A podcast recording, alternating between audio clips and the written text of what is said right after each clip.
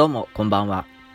北海道で10年近く自殺対策に携わっている夕焼け空とドライブが大好きな若者、高兄でございます。今夜も自殺対策講座よろしくお願いいたします。さて、今回はこれまで約10年間様々な自殺対策活動に携わってきた中で強く達成感を味わえたことランキング第1位のエピソードを語っていきたいと思います。えー、第1位は自殺対策広報イベント2015という名前のイベント行事です。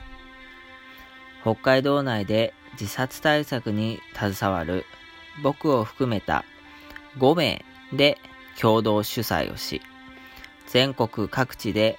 活躍する自殺対策の組織とその取り組みを一つ一つパネルにして展示するというパネル展です。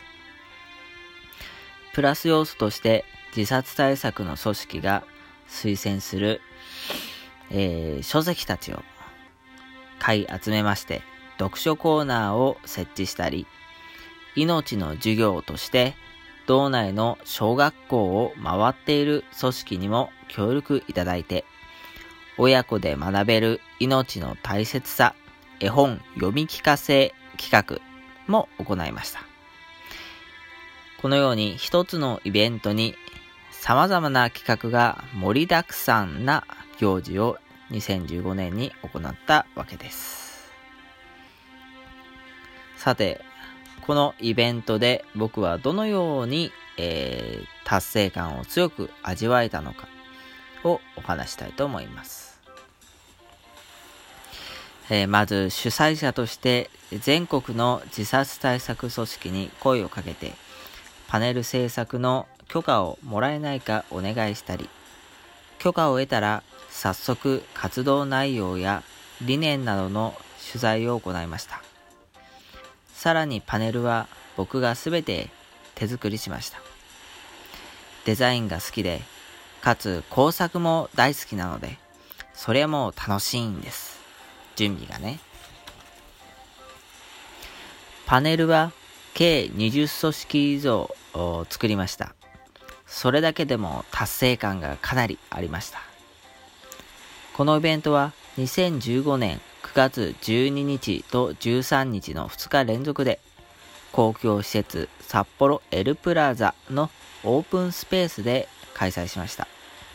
えー、壁がない開かれた、えー、通路にある、えー、まあ、パネル展を主に行うような、えスペースがあるんですね。で、9ヶ月ぐらい準備期間がありました。開催日の前日には僕の友人知人に、え、声をかけて、え、設営を手伝ってもらいました。まあ、一つ一つの準備が少人数で、え、行ったこと、えだった頃から、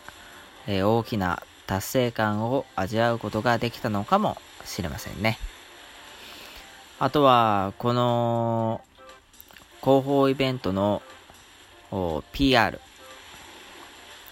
えー、告知チラシを作りまして、えー、これを札幌市内、江別市内、えー、北広島市内、えなどをこう自転車や徒歩やそして車で、えあちこち巡りながら、え公共施設に、えこうチラシをこう貼らせてもらえないかっていうのをえー、交渉して歩いたんです。えー、これもかなり疲れまして、えー、これまた少人数でやったものですから、あと北、北広島に関しては僕一人でやったので、えまあ、かなり達成感を、え味わいましたね。あと、このイベントをきっかけに出会った産業カウンセラーさん2人、えいるんですけれども、5年経った現在でも良い関係を築くことができています。えー、自殺対策にも深く関心を持って勉強されている方たちなので、えー、時々アドバイスなどを受けています。ということで、約10年間様々な自殺対策活動に携わってきた中で、達成感が強かったことの第1位をお話してみました。えー、何かのヒントになれたらなと思います。それでは今夜はこの辺でご清聴ありがとうございました。